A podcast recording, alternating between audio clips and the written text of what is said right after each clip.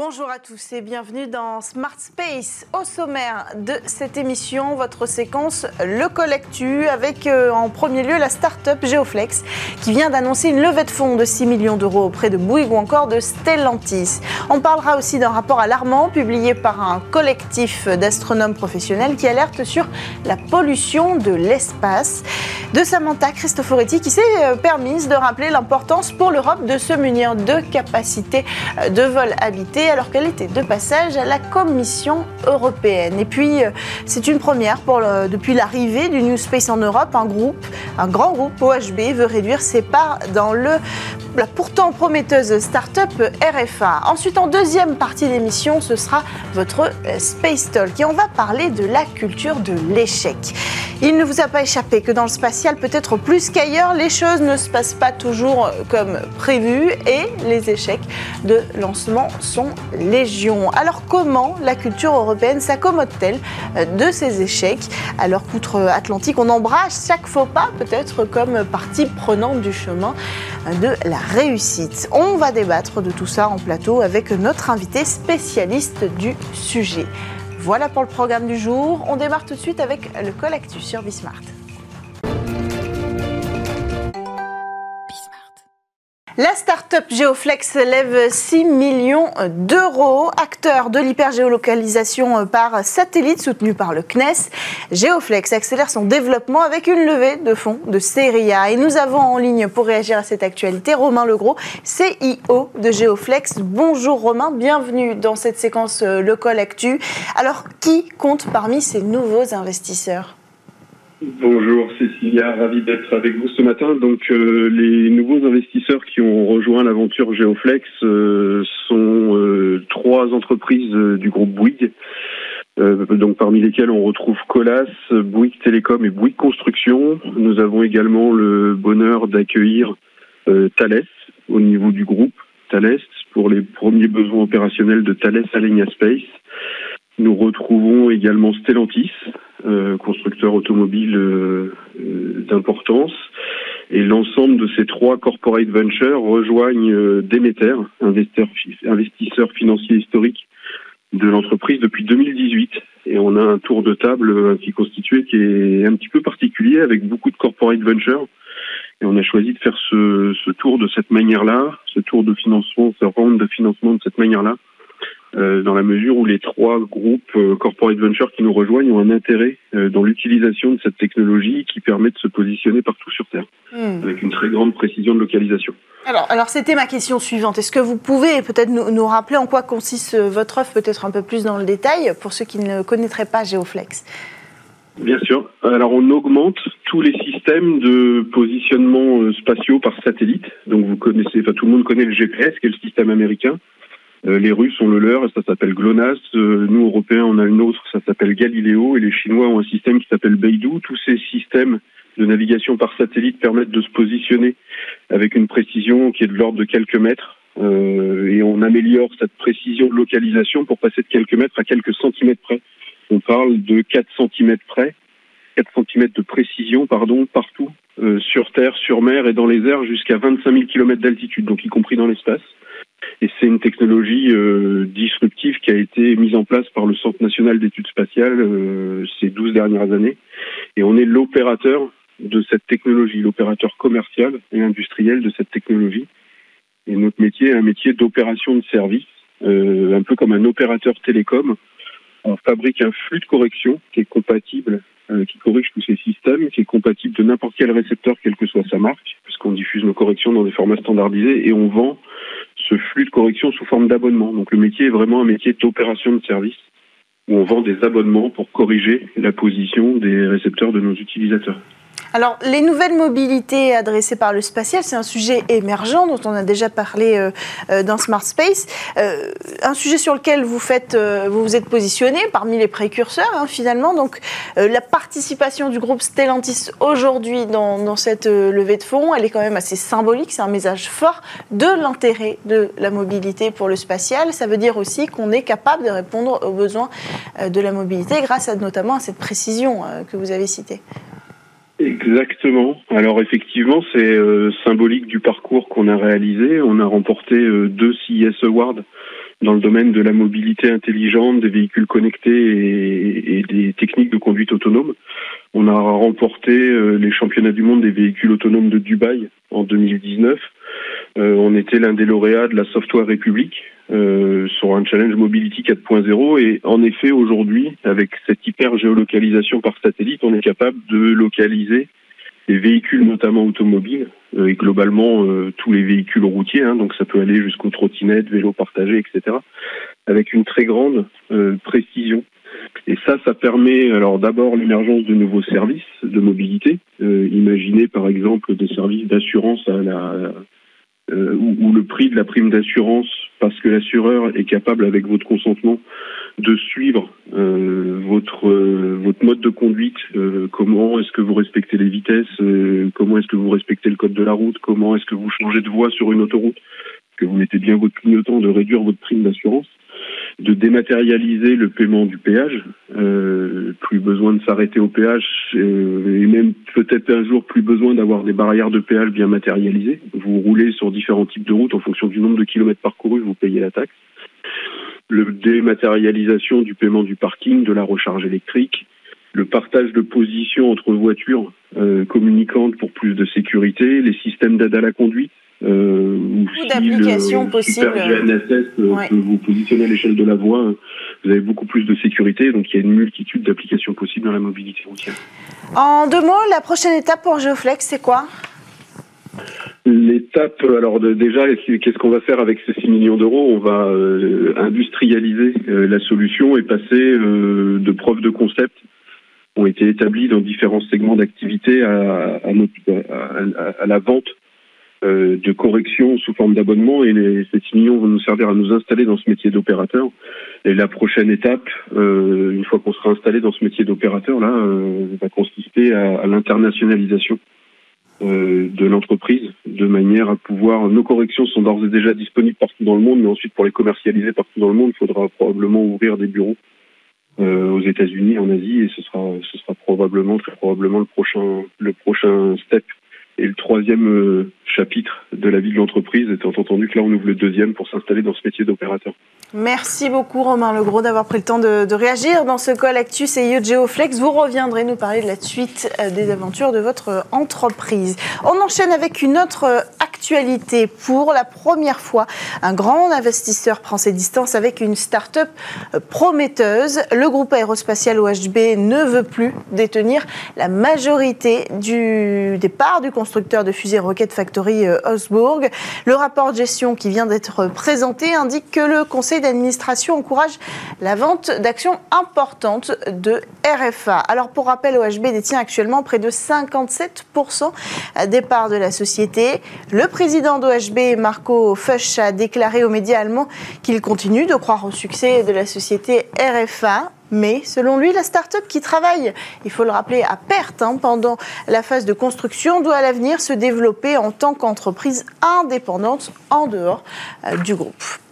Autre actualité, les astronomes alertent euh, contre la multiplication des satellites. Une étude parue euh, ce lundi dresse les conséquences dramatiques de l'explosion du nombre de satellites en orbite pour l'astronomie professionnelle.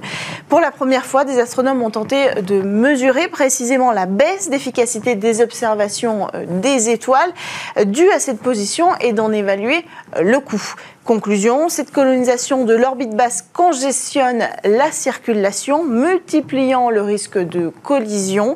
Par réaction en chaîne, les collisions génèrent davantage de débris, eux-mêmes réduits en fragments. Tout ça fait grossir un nuage de déchets qui gravite au-dessus euh, de nos têtes. Une transformation du ciel nocturne sans précédent qui aura euh, d'ailleurs des conséquences bien au-delà de l'observation euh, astronomique, puisque les risques de collision perturbent aussi l'activité commerciale des satellites dans l'espace. Autre actualité, de passage à la Commission européenne pour porter le sujet de l'égalité homme-femme, l'astronaute Samantha Cristoforetti en a profité pour réclamer un vol habité européen. Dans son discours, l'astronaute rappelle que la capacité d'envoyer des humains dans l'espace renforce la confiance en notre propre capacité à relever des défis difficiles. Elle a déclaré Si nous pouvons envoyer des humains dans l'espace, il n'y a rien que nous ne puissions faire. Et puis elle conclut, je cite, Je rêve un jour de voir des astronautes voler vers l'espace dans un véhicule européen. Un message fort alors que le sujet de la souveraineté en matière de vol habité est au cœur des discussions sans pour autant être encore l'objet euh, d'un projet concret de vol habité euh, officiellement dévoilé. Mais sur ce sujet, nous en reparlerons la semaine prochaine. L'Agence spatiale européenne vient de délivrer euh, son rapport d'exploration sur le sujet du vol habité. Voilà pour l'actualité. On enchaîne avec le talk sur Bismart. Des fusées qui se crachent ou bien qui ratent euh, simplement leur décollage ou leur euh, orbite, eh bien on en voit souvent, plusieurs fois par an. On a euh, des exemples d'actualité hein, cette semaine avec le lanceur imprimé à 85% en 3D, Terran One, qui a dû rater son lancement cette semaine pour finalement réussir à décoller.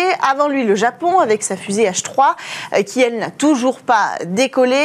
Avant, c'était l'Angleterre en janvier, qui ratait son vol inaugural avec Virgin Orbit. Et puis en décembre, Vega C perdait la charge utile de son premier vol 100% commercial. Pourtant, l'échec n'est pas toujours signe de faillite pour les entreprises et le New Space semble s'être accommodé de ce qu'on appelle la culture euh, de l'échec. Après tout, Winston Churchill lui-même pensait que le succès consiste à aller d'échec en échec sans perdre son enthousiasme. Pour en parler, nous avons avec nous euh, à distance un spécialiste du sujet, Rodolphe Krajix, ingénieur dans l'aérospatial, conférencier spécialisé en gestion des projets spatiaux. Bonjour Rodolphe. Bonjour. Bienvenue sur, euh, sur le plateau de Smart Space. Alors, est-ce que l'échec fait partie inhérente du processus de réussite technologique dans le secteur spatial finalement? Euh, Sûrement plus dans le spatial que dans beaucoup d'autres domaines. Euh, le spatial, c'est éminemment risqué. déjà, un lanceur, c'est très complexe. Un satellite aussi, c'est très complexe. Une fois que le satellite est là-haut, on ne peut plus faire grand-chose. Il y a quelques exceptions. le Space Telescope qui était euh, maintenable, on va dire, en orbite, on pouvait effectivement le réparer. D'ailleurs, c'est ce qui s'est passé, puisque lors du premier tir, s'est rendu compte que le miroir primaire était défectueux, donc ils ont bien été obligés d'envoyer une mission pour le, le réparer. Mais c'est très rare. En principe, un satellite, une fois sur orbite, il n'est pas euh, réparable.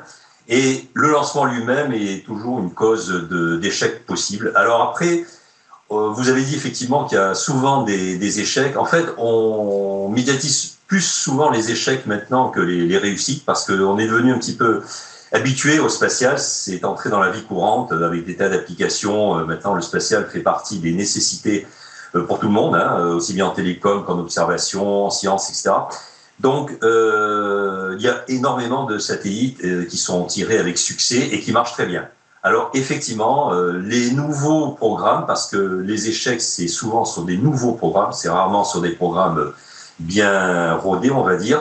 Ils attirent l'œil, ils attirent les médias, c'est normal, mais il ne faut pas pour autant désespérer parce que c'est normal. Ce sont des technologies très complexes et euh, aujourd'hui, il y a une pression constante du planning, hein, ça c'est dans la vie de tous les jours, qui font que, euh, au bout du compte, les gens sont souvent sous pression pour euh, réussir plus vite et on prend des risques. Alors après, il y en a qui les prennent, on va y revenir peut-être tout à l'heure, avec plus de comment dire de facilité que d'autres. Hein. on entre dans le domaine culturel, mais ça c'est peut-être pour les questions d'après voire même de panache. Alors en quoi consiste euh, cette fameuse culture de l'échec? D'abord, est-ce qu'on parle d'une philosophie, euh, d'une euh, méthodologie? Est-ce que l'objectif, c'est de relativiser finalement, en tout cas dans le secteur spatial?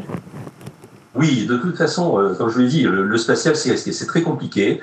Donc il y a des échecs, j'ai envie de dire, c'est un peu normal. Après, le positionnement par rapport à l'échec, il est très différent euh, suivant les, les continents, j'ai envie de dire. On sait très bien que les Américains ont cette acceptation de l'échec, hein, c'est leur fameuse euh, devise try and fail and try again, jusqu'à ce qu'ils arrivent. Euh, je me souviens encore, euh, il y a quelques années, quand euh, SpaceX avait tiré, ils avaient pris des risques d'ailleurs, même pas raisonnables, on va dire, un satellite de télécommunication israélien, Amos, et ils ont fait des essais d'ergol au sol avec le satellite sous coiffe parce qu'ils étaient en retard. Même eux, ça leur arrive d'être en retard.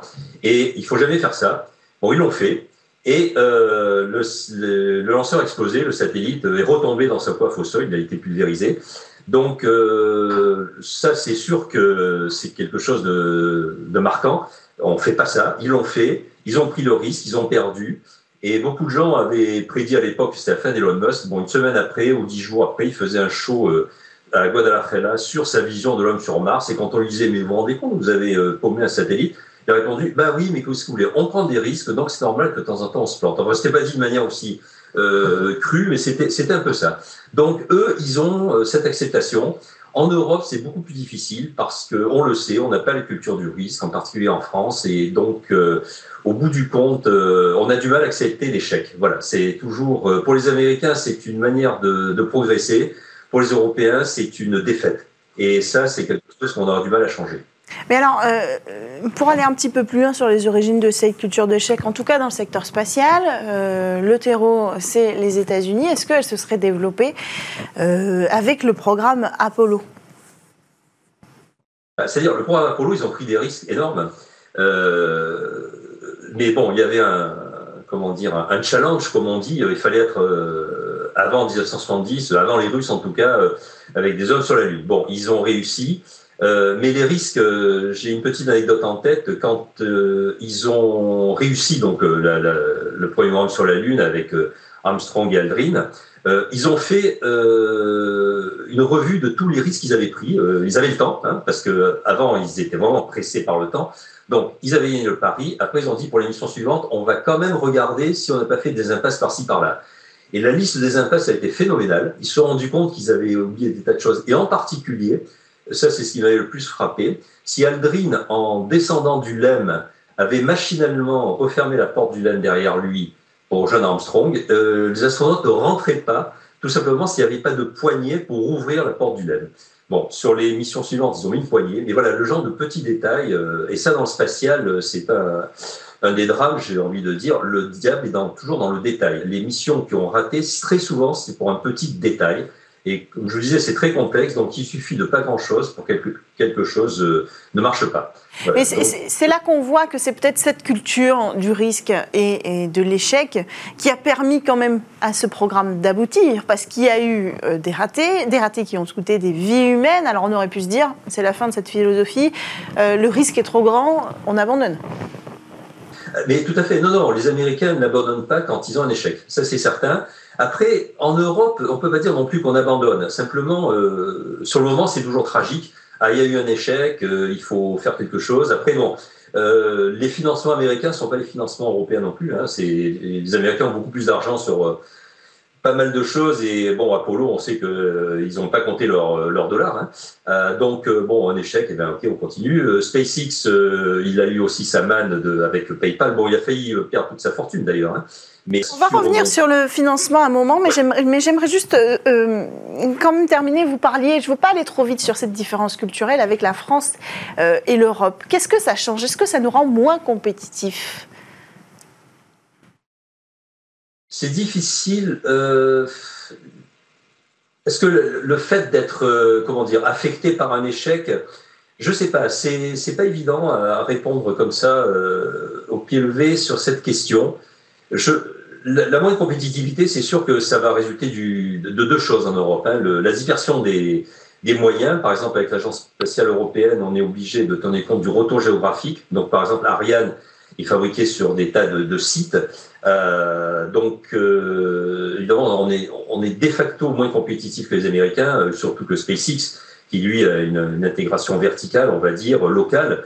Donc là, c'est beaucoup plus facile. Donc on a déjà ce, ce handicap.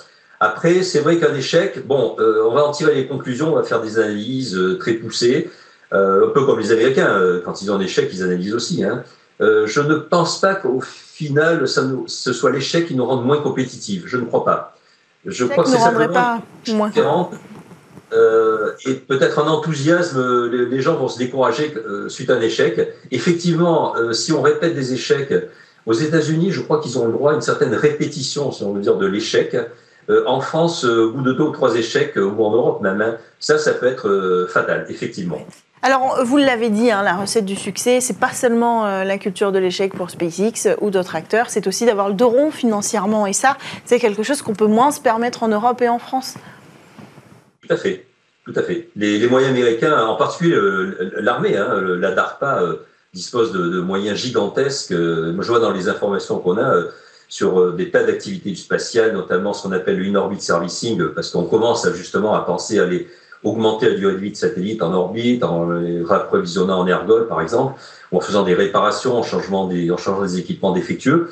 Euh, la DARPA est très active là-dedans. La DARPA dispose de moyens gigantesques. On n'a absolument, on a absolument pas l'équivalent en Europe. Hein. Mm. Donc c'est sûr que l'argent, c'est quand même le nerf de la guerre, surtout dans des technologies, euh, euh, comment dire, très complexes et, et novatrices.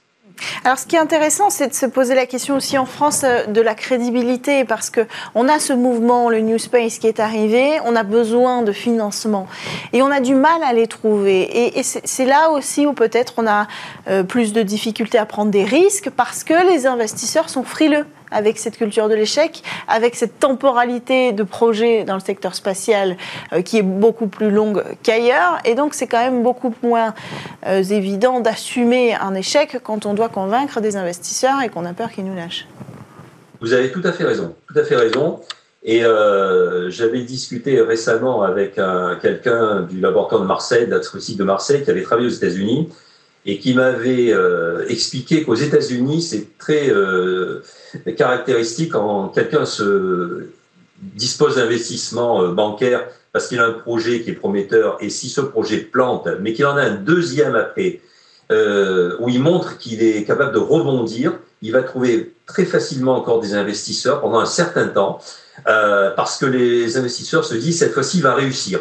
Bon, et au troisième ou quatrième échec, peut-être qu'il finira par ne plus avoir d'investisseurs, alors qu'en Europe et en France en particulier, en général, au premier échec, euh, dans la suite, les investisseurs ne, ne peuvent plus suivre. Voilà, ça c'est très caractéristique aussi euh, des, Américains et, et des Européens, euh, et en particulier des Français. Pourtant, ça coûte moins cher aujourd'hui. C'est ce qui fait aussi l'explosion de ce mouvement euh, en, Europe, l'arrivée de tous ces nouveaux acteurs. Ça coûte moins cher de produire, ça coûte moins cher de produire un lanceur d'ailleurs. C'est pour ça que de jeunes acteurs y ont accès. Ça coûte moins cher de rebondir aussi d'une certaine façon.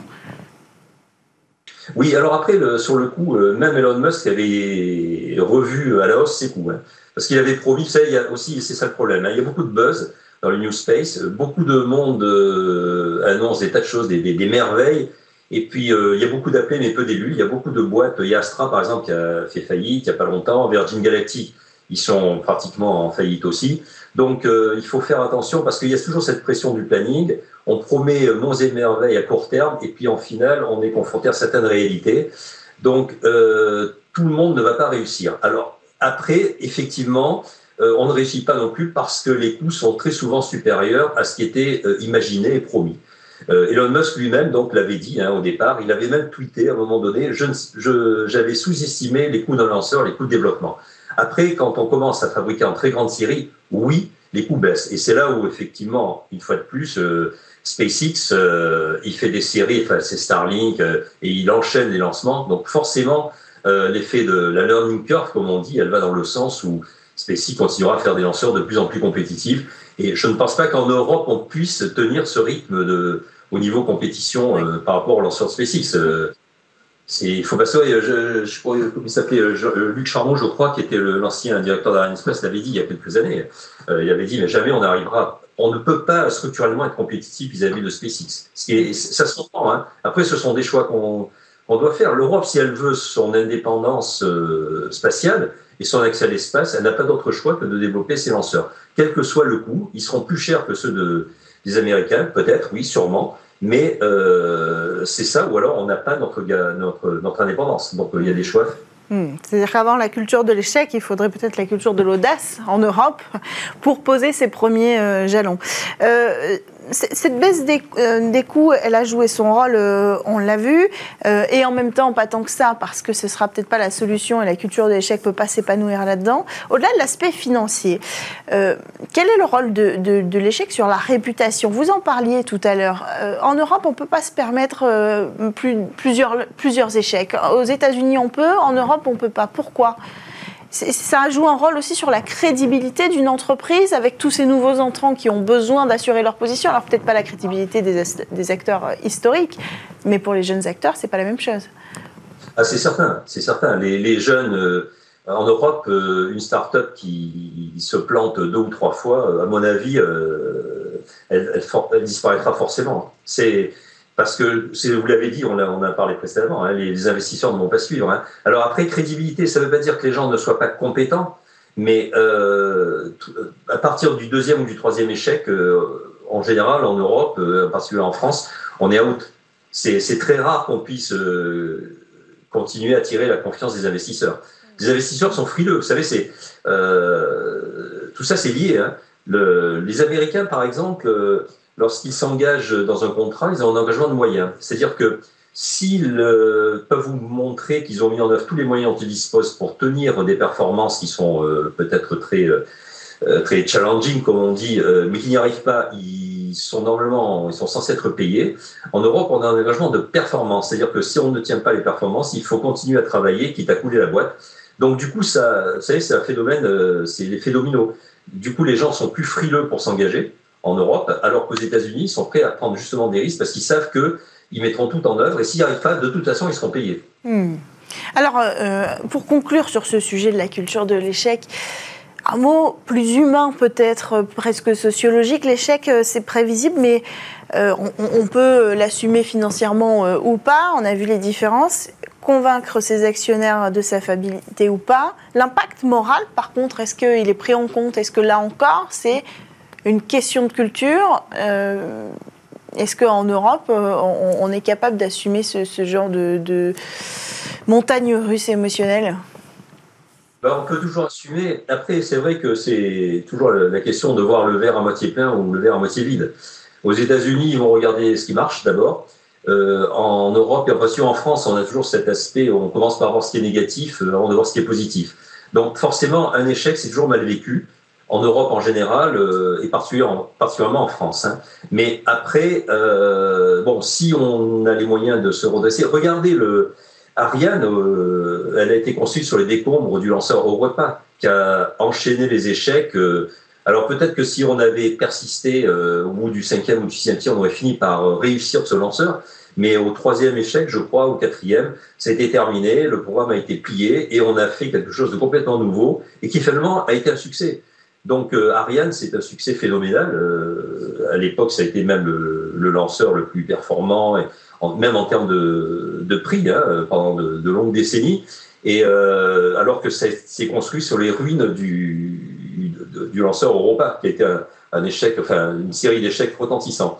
Donc quelque part, on est capable de rebondir, mais c'est vrai que ça se fait un peu plus dans la douleur, on va dire, qu'aux États-Unis la culture de l'échec pour réussir. Merci beaucoup, Rodolphe euh, Kravzik, d'avoir euh, pris le temps de discuter avec nous de, ce phénomène euh, ô combien intéressant, qui, finalement met en lumière les différences d'approche de projets dans le secteur spatial entre les États-Unis et l'Europe, pour ne citer que ces acteurs-là. Merci à tous de nous avoir euh, suivis. C'est la fin de cette émission. On se retrouve euh, dès la semaine prochaine sur Bismart pour une nouvelle euh, édition de Smart Space. Et l'émission prochaine promet d'être assez exceptionnelle, vous verrez.